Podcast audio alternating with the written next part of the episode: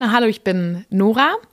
Ich habe das Glück, an diesem schönen Theater seit 2018 arbeiten zu dürfen.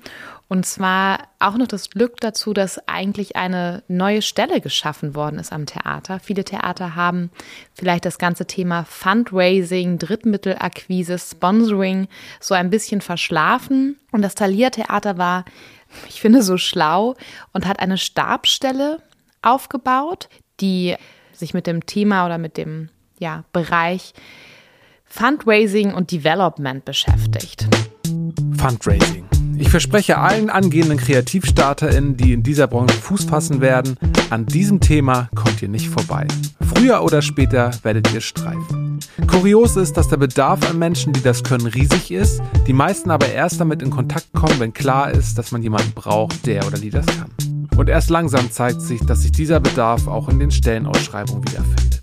Das Beispiel von Nora zeigt wiederum, das Thalia Theater hat das schon früher begriffen. Und auch zeigt das Beispiel von Nora, dass es super abwechslungsreich und vielfältig sein kann, wenn das alles in einem kreativen Umfeld stattfindet. Und eins ist klar, das kann das Theater bieten. Und wir besuchen heute die Spielstätte des Staatstheaters am Alstertor. Gegründet 1843 ist es eines der führenden Sprechtheater im deutschsprachigen Raum. Dies ist der Podcast KreativstarterInnen der Hamburg Kreativgesellschaft und ich heiße euch herzlich willkommen. Mein Name ist Kai Sieverding und los geht's. Ich treffe mich mit Nora an der U-Bahn-Station Jungfernstieg. Ausgang Alstertor. Und nach einer ganz schönen Strecke der unterirdischen Wegführung mit diversen Rolltreppen führt mich die letzte Rolltreppe nach oben in die frische Luft. Es ist kalt und die Sonne scheint. Morgen. Na? Ja. Schön. Hi. Ja, total. So, bist du jetzt gleich gekommen? Ich bin ehrlich gesagt, ähm, Nora erzählt mir, dass, wenn das Wetter schön ist, sie manchmal eine Station früher aussteigt. steige ich ähm, Stephansplatz aus. Ah, ja, Und bei dem schönen Wetter laufe ich dann die Arkaden durch, Ja. genieße einmal den Blick auf unsere schöne Alster und habe so ein bisschen frische Luft morgen schon getankt. Wir gehen links Richtung Seiteneingang. Ach, guck mal, das ist mein Fahrradkurier. Das geht nämlich jetzt an die Elfi. Du nimmst das mit, ne? Das ist meine Sendung. Das Ja. ist super. Vielen herzlichen Dank. Ja, ich bin jetzt ich bin das ein bisschen optimiert. Ich war gerade vor der Tür. Super. Aber ich bringe ja noch was von da wieder hierher. Ja, ja, genau. Da bekommt noch mal äh, eine Banderole, glaube ich. Okay. Grüße an Sarah Skar, wenn Sie sie Ja. sehen. Schöne Grüße. Ciao. Praktisch, da weiß man auch gleich, dass die Sendung per Kurier rausgeht. Hallo, moin. Ich habe meinen Schlüssel gestern aus Versehen mitgenommen. Ich glaube, ich bin ausgestattet und ich habe einen Gast mit dabei. Moin. Moin. Der bräuchte ich mal den Impfausweis. Den Ja. Nachweis. Wir kommen an und Nora führt mich erstmal durch einen Gang zum Fahrstuhl, mit dem wir in ihr Büro in den fünften Stock fahren und unsere Sachen ablegen. Dann erzählt sie noch ein bisschen genauer von ihrem Arbeitsfeld, der sich eigentlich in drei Bereiche unterteilt. Angefangen mit Fundraising. Was heißt das eigentlich nochmal? Es geht im Grunde genommen um die Gewinnung von zusätzlichen Fördergeldern, Drittmitteln für gewisse Projekte, die ohne diese Gelder nur schwer oder gar nicht realisiert werden können. Ich kann ein Beispiel nennen ähm, vom Theater ganz konkret.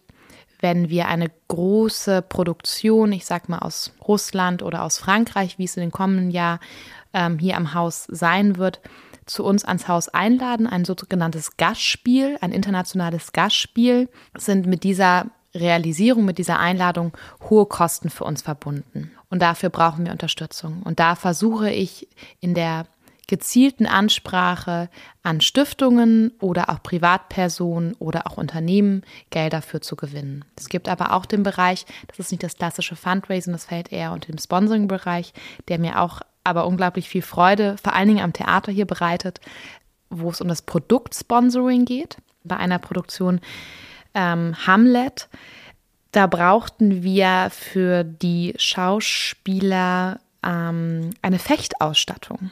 Und da so erreichen mich öfters Anrufe und ich liebe diese Anrufe von unserem künstlerischen Betriebsdirektor, wenn er aus einem Produktionsgespräch kommt.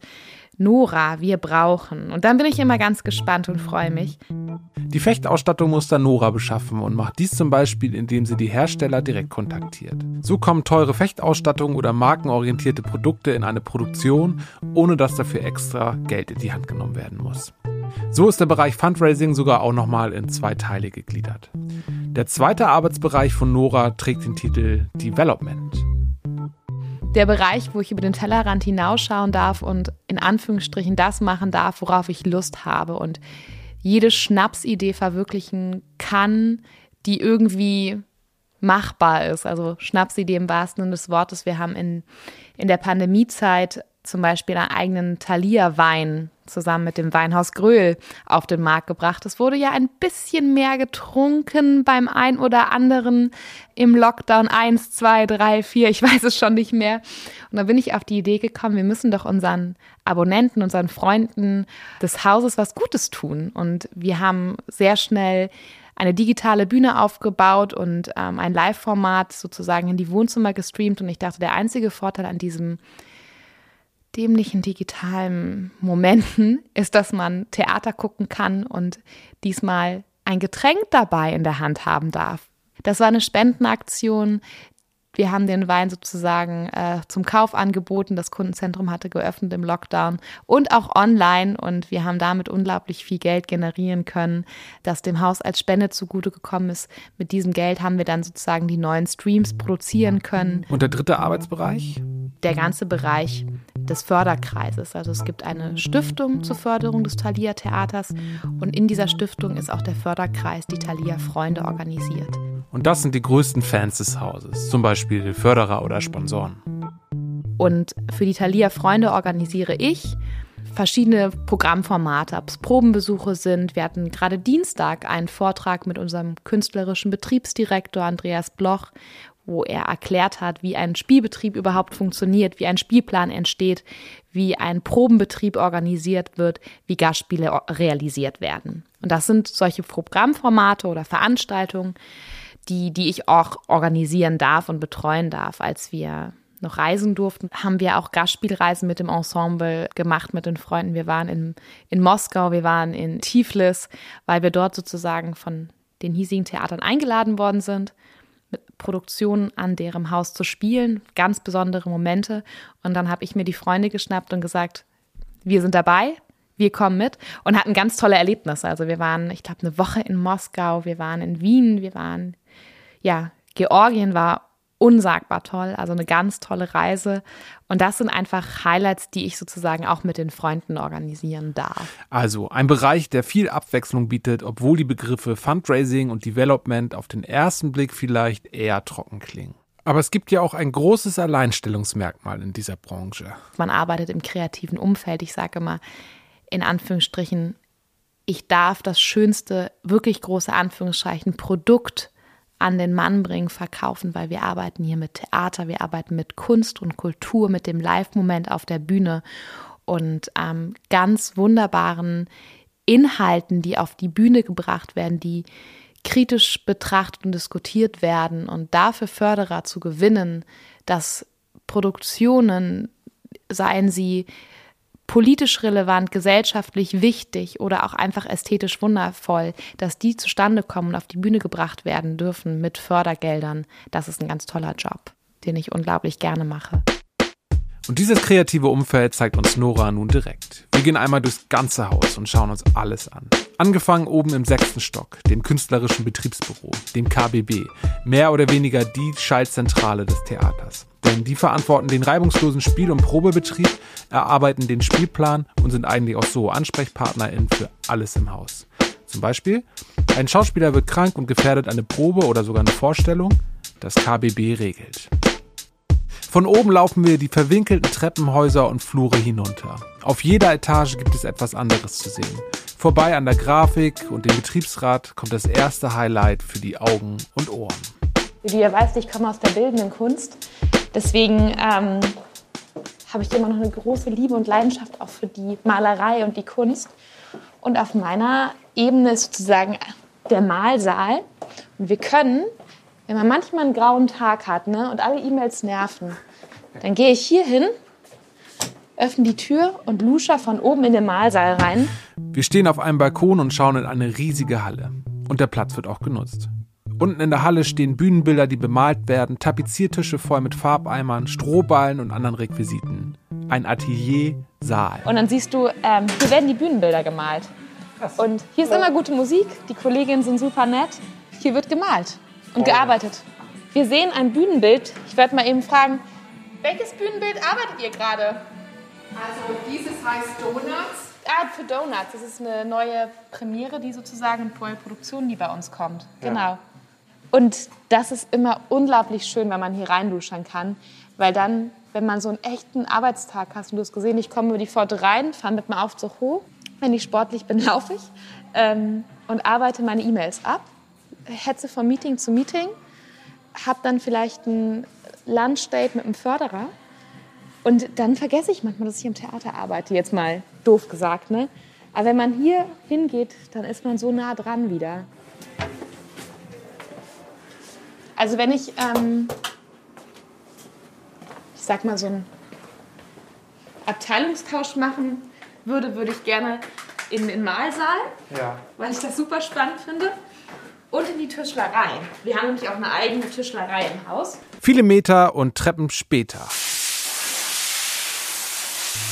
Die Tischlerei. Auch wieder ein riesiger Raum. In der Höhe circa zweiter Etage hängen große Referenzbilder und Muster und es riecht nach frischem Holz und in der Mitte ist ein Holzkonstrukt, das etwa so groß ist wie meine Wohnung. Dass das alles hier in dieses eine Gebäude passt, ahnt man von draußen nicht. Wir können die Kollegen mal fragen. Darf ich euch einmal fragen, Jungs, woran arbeitet ihr gerade? Musst du selbst mal. Muss, man muss manchmal bei den ganzen Produktionen, die wir machen.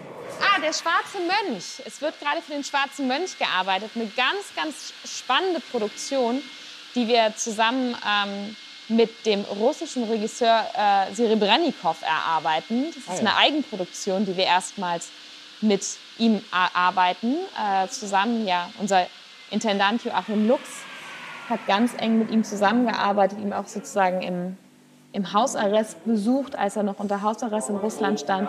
Und das ist eine Produktion, die wir Ende Januar auf die Bühne bringen werden, auch im Rahmen der Lessing-Tage unseres Festivals. Und da wird jetzt hier gerade wohl, es sieht aus wie ein Gewächshaus, sage ich mal, gebaut. Das ist der Dachgiebel und ähm, die Unterkonstruktion. Da hinten sieht man ein Bühnenbild von Pippi Langstrumpf. Ähm, eine unglaublich tolle Inszenierung und man denkt, es wäre vielleicht ein Kinderstück. Es ist überhaupt kein Kinderstück. Es ist was für die ganze Familie und die wunderbarste Message überhaupt, dass man ähm, sich sein inneres Kind immer bewahren soll. Wie im Intro schon erwähnt, wer schon einmal ein C in die Kreativwirtschaft gedippt hat, wird mit Sicherheit auch schon mal das Wort Fundraising gehört haben. Denn viele kreative Projekte würden ohne Förderung nicht realisiert werden. Und um Fördertöpfe anzapfen zu können, müssen Anträge geschrieben werden. Das kann ganz schön viel Arbeit sein. Eigentlich ist jeder Antrag eine kleine Bachelorarbeit.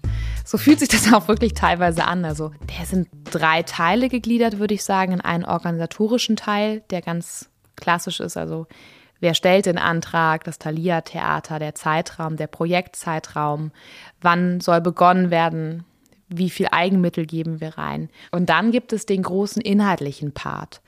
Und ähm, da bin ich in der ganz engen Abstimmung mit, den, mit der Kunst, mit den Dramaturgen und Dramaturginnen, die sozusagen mich mit dem jeweiligen Input eigentlich versorgen müssen. Also da bin ich ganz eng auf die Kunst angewiesen, weil es geht hier darum, das Projekt, die Inszenierung darzustellen und die Einmaligkeit und die Besonderheit dieses jeweiligen Projektes herauszuarbeiten. Und das kann ich gar nicht alleine. Da brauche ich das Gespräch und den Austausch mit dem jeweiligen künstlerischen Kopf des Projektes, der mir das dann meistens erläutert und ich dann sozusagen das gemeinsam mit ihm erarbeite.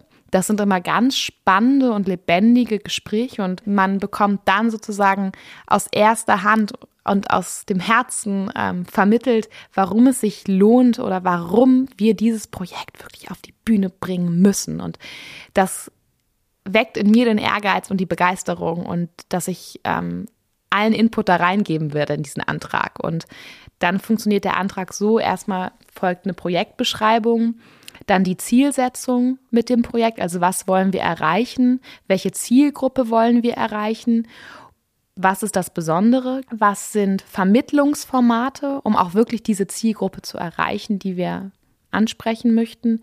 Wie können wir mit dem Projekt eine Stadtgesellschaft ansprechen, die vielleicht nicht oder normalerweise nicht theateraffin ist? welche Kommunikationsmaßnahmen werden um dieses Projekt herum geplant und geschnürt. Also da geht es wirklich um einen großen, ja, wie eine Bachelorarbeit, in der man einen Prosatext erarbeitet. Und wenn ich dann genug habe von der Kunst und diesen Antrag fertig geschrieben habe, geht es ans Budget. Und da freue ich mich dann drauf. Also was fallen für Kosten an für, ich sag mal, Gagen, sind Gäste in der Produktion, die sozusagen für diese Produktion extra in unser Haus kommen und engagiert werden. Braucht es ein besonderes Budget für Kostüm, Bühne, Video, Ton, fallen Reise- und Übernachtungskosten an, muss, wenn es eine internationale Produktion ist, müssen Übertitel erstellt werden, welche Kosten fallen im Bereich Kommunikation und Öffentlichkeitsarbeit an.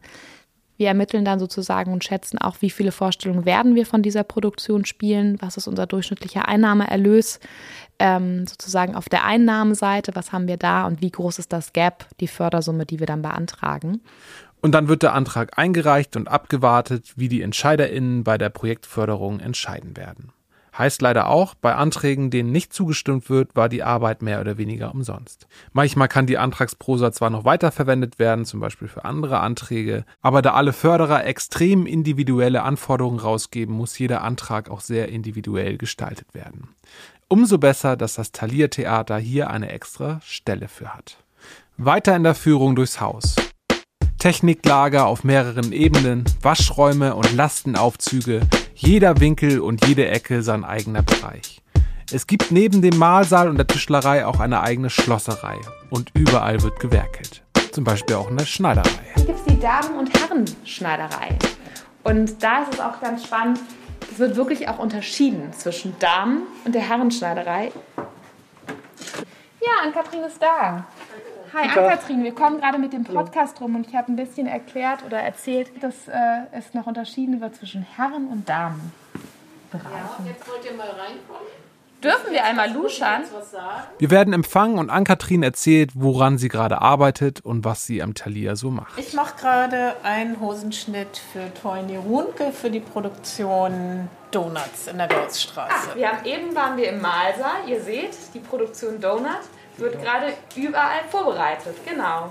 Ja, also ich bin Gewandmeisterin. Meine Kollegin Angela Spannhake ist auch Damengewandmeisterin. Wir machen hier den Zuschnitt für die Damenkostüme im Thalia Theater und wir ähm, konstruieren alle Schnitte hier noch mit der Hand. Also wir machen keinen Computerschnitt, sowas gibt es bei uns noch nicht, weil wir nur Unikate herstellen und dafür hat, glaube ich, auch noch nie jemand irgendwie ein Programm entwickelt. Ähm, außerdem arbeiten wir sehr nah, also sehr nah und sehr persönlich an unseren Schauspielerinnen und Schauspielern.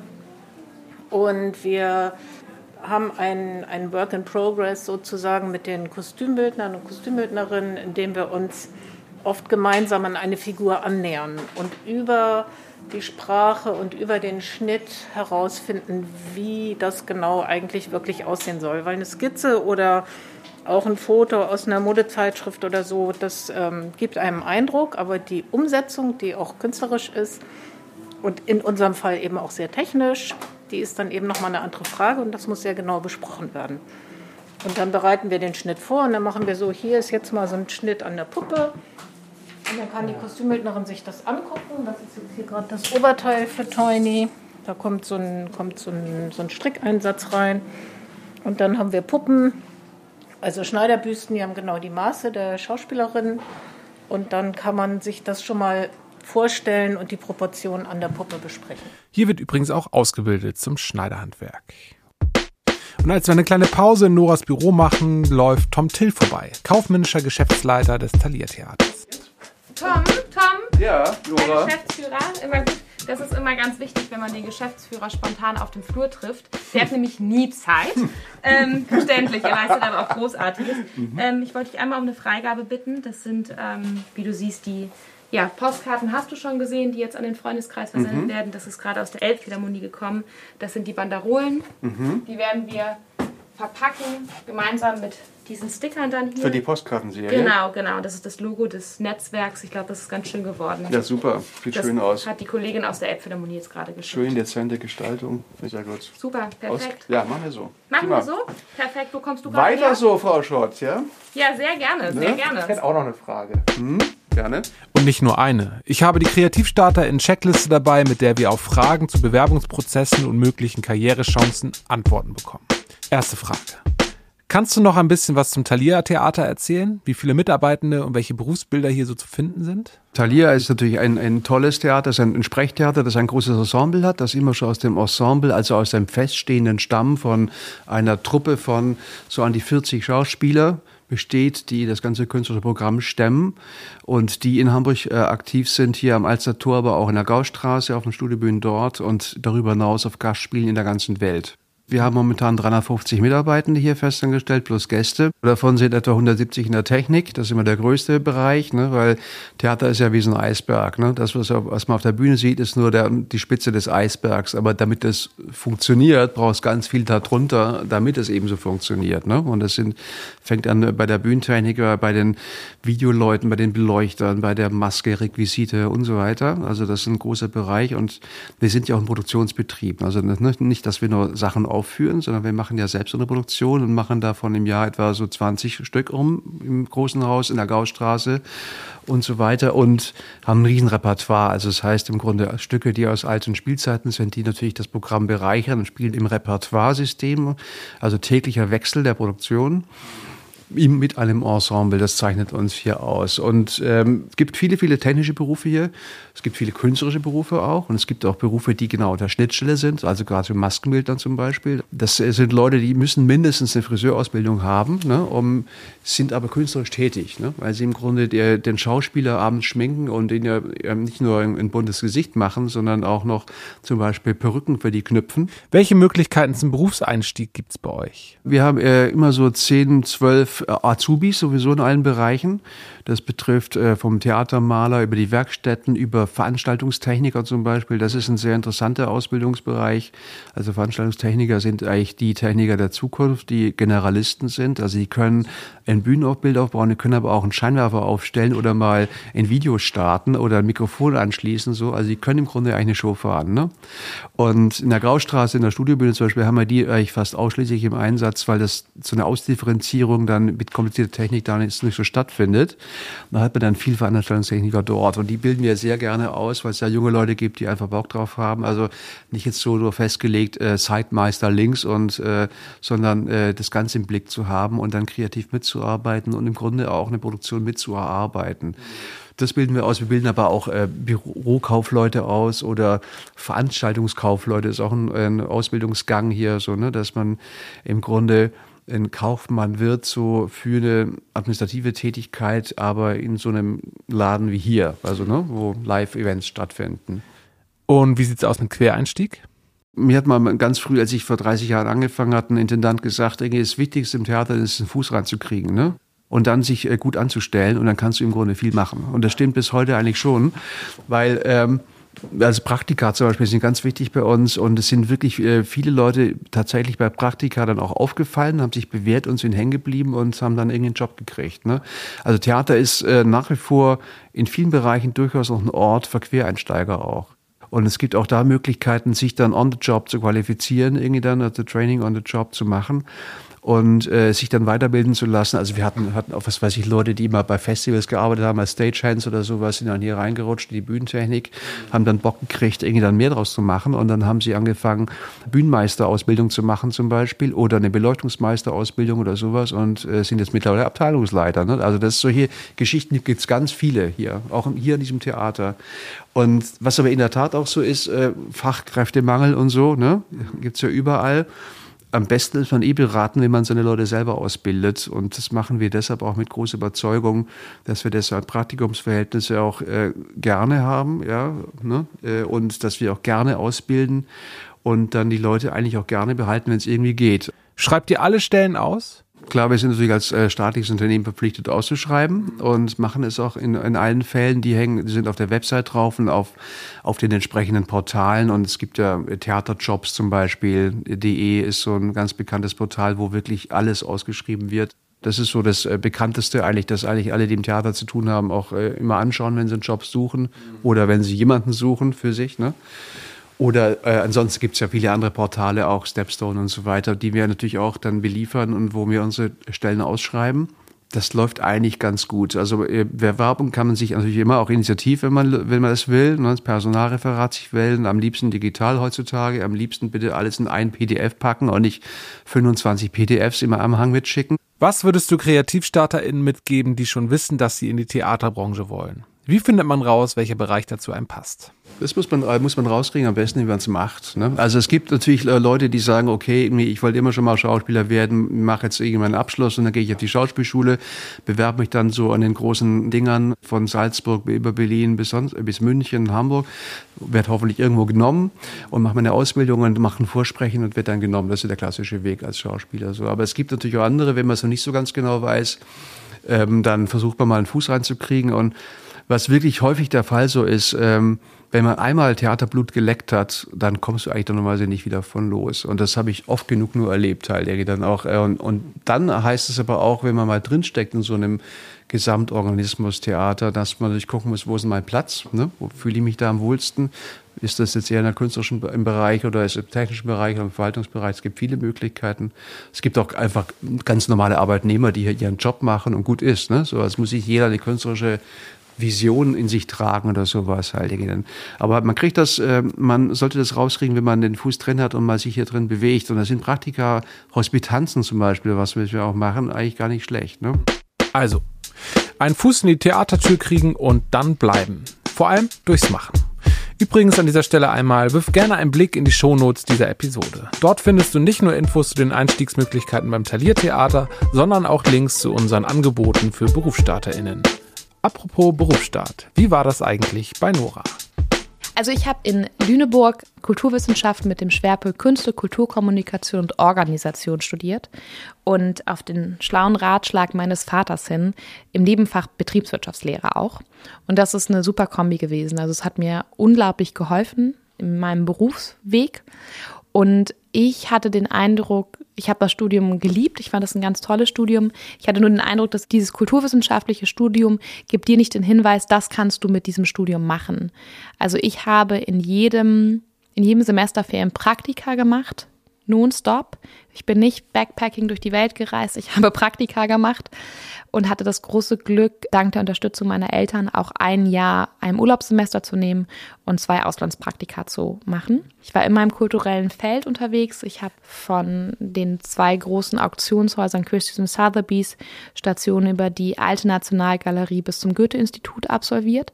Alles ganz tolle Häuser und unglaublich lehrreich für mich als Studentin damals, dass ich wusste, in welches Feld ich eigentlich gehen möchte und was mich immer mehr zugespitzt hat auf das Thema, ich möchte im kreativen Sektor arbeiten, aber ich brauche auch das Thema, mm, ja, ich sag mal Strategie, kaufmännisch, BWL-lastige wirtschaftliche Themen. Das war immer schon, glaube ich, so eine Prägung oder Leidenschaft, die ich in mir getragen habe. Und dann habe ich einen kurzen ähm, wie soll man sagen, Kollaps? Nein, es war kein Kollaps, so schlimm war es nicht. Ich habe mir die offene Frage gestellt, hm, vielleicht muss ich mir doch einfach mal ein Großunternehmen anschauen, um einfach mitzubekommen, wie das dort abläuft. Und habe mir Chibo ausgesucht und dort ein Praktikum damals im Employer Branding gemacht. Das war auf jeden Fall toll und spannend, aber ich habe gemerkt, dass ich und es ist ein tolles Haus. Also ich finde Chibo einen unglaublich großartigen Arbeitgeber, eine super Unternehmenskultur. Nur ich persönlich habe für mich gemerkt, dass ich mich in dem in dem Laden einfach als, als ganz, also ich habe mich noch nicht mal als Zahnrad gefühlt. Also mein Beitrag, klar, ich war Praktikantin, aber ich habe meinen Beitrag als so 0,0,0,0,0, ich weiß gar nicht wie viel Prozent gesehen und habe mich mit mit dem Ergebnis der Chibo-Filiale auf der Mönckebergstraße überhaupt nicht identifizieren können. Nicht, weil ich Chibo nicht gut finde, sondern einfach so, das war überhaupt nicht mein, also, ach, das ist Chibo, ach, ich bin da ja Praktikant, also das war nicht meins. Und hatte dann das große Glück, aus dem Praktikum heraus ein, eine Jobzusage in der Hamburger Kunsthalle zu bekommen. Und das war ganz, ganz großartig, weil ich dort das Glück hatte, nicht nur direkt als ja, rechte Hand des Geschäftsführers arbeiten zu dürfen, dort auch wieder der kaufmännische Part, zu verstehen, wie Ausstellungsbudgets funktionieren, wie eine Ausstellungsplanung etabliert wird, sondern dass ich ähm, das große Modernisierungsprojekt der Kunsthalle verantworten durfte auf Kunsthallenseite als Projektleiterin.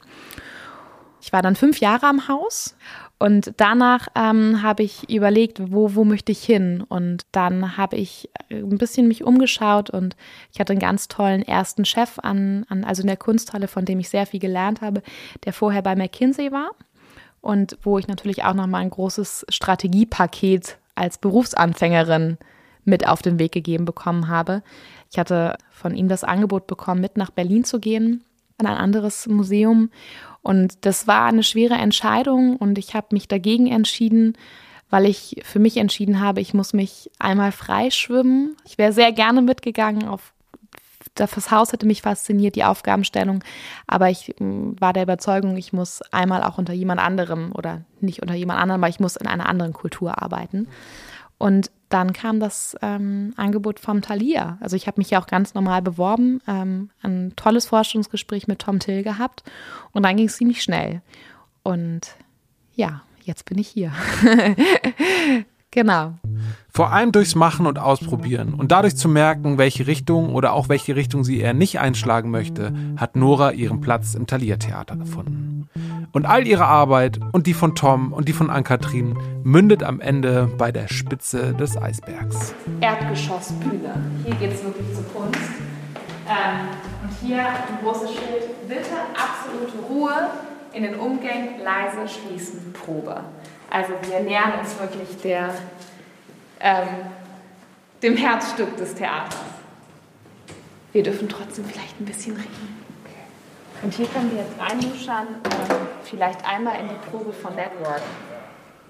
Wir kommen auf die Bühne. An der Seite hinten. Extrem tief und hoch diese Bühne. Wir stehen zwischen Tontechnik und der Inspizienz und schauen auf ein großes, schönes, orangenes Bühnenbild. SchauspielerInnen und eine Band mit Schlaghose und Kostüm. Alles im 70er-Jahres-Stil irre gut. Und wir warten, dass es losgeht. Neben uns Wolfram Koch. Man kennt ihn vom Frankfurter Tatort, der den Anchorman in diesem Stück spielt. Alle gehen auf Position und wissen wohl, wo sie hin müssen. Bis sich das Bühnenbild anfängt zu drehen und mit dem Drehen die Band einsetzt.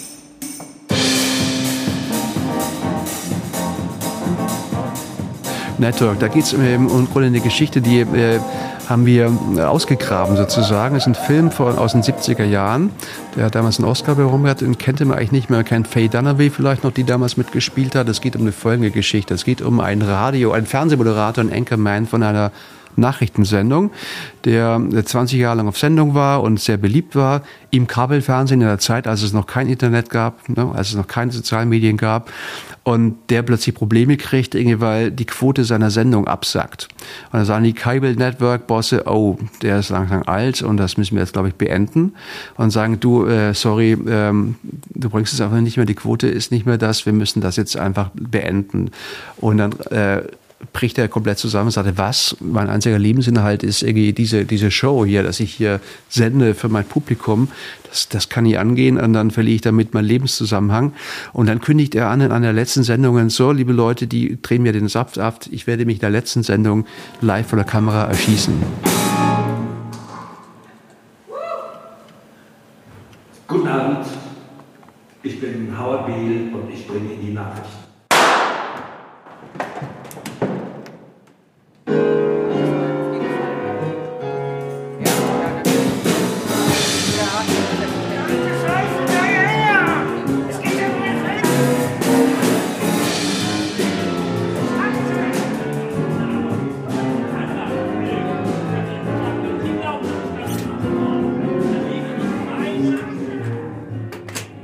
Macht das, wo, wo, was, was, was euch Spaß macht und dann werdet ihr gut darin sein. Und ich weiß, dass der Weg dieser Kulturbranche absolut steinig und hart ist. Es ist trotzdem, und das habe ich in allen Stationen, wo ich bisher war, gemerkt, es ist die Liebe für, für die Kunst und die Kultur, die uns alle verbindet und der Glaube daran, ähm, dass es das Richtige ist, was wir tun und es ist was Sinnstiftendes und, und du bist nur gut in dem, was du gerne machst. In einem kreativen Umfeld zu arbeiten und sich die Ergebnisse in Form von Kunst und Gestaltung anschauen zu können, wer dafür ein Fable hat, sollte sich umschauen. Denn die Kreativbranche bietet für alle einen Platz. Man muss ihn eben nur finden. Und das geht, wenn man sich noch nicht sicher ist, nur durchs Ausprobieren. Die Theaterwelt hält dafür auf jeden Fall alle Arme offen. Danke an dieser Stelle an Nora, Tom, an Katrin für eure Zeit und Offenheit. Es war wirklich schön bei euch und auch danke an alle HörerInnen fürs Einschalten und Anklicken. KreativstarterInnen, dein Einstieg in die Hamburger Kreativwirtschaft ist ein Podcast der Hamburg Kreativgesellschaft. Redaktion Hamburg Kreativgesellschaft, Produktion Audiophil, Host und Sprecher Kai Sieverding. In der nächsten Folge besuchen wir die Branding- und Designagentur Juno und lernen ein bisschen was über Programmieren. Den kann ich hier öffnen. Das ist dieser hier. Und jetzt zeige ich dir mal, wie das auf der Webseite aussieht. Ich slide jetzt hier mal rüber in den Browser und ich könnte jetzt hier in diesem Style sagen, der soll jetzt aber die Farbe pink haben. Abonniere unseren Podcast, hinterlasse uns eine positive Bewertung, teile oder like den Podcast. Wir freuen uns darüber sehr. Und mehr zur Hamburg Kreativgesellschaft findest du im Netz unter www.kreativgesellschaft.org oder bei Instagram at Kreativgesellschaft, LinkedIn und Co. Steht auch alles in den Shownotes, wie auch alle weiteren Links. Möchtest du dein oder euer Kreativunternehmen auch in diesem Podcast hören oder hast du noch Fragen oder generell Feedback für uns? Dann schreib uns eine E-Mail an info@kreativgesellschaft.org. Wir hören uns nächste Woche. Bis dann.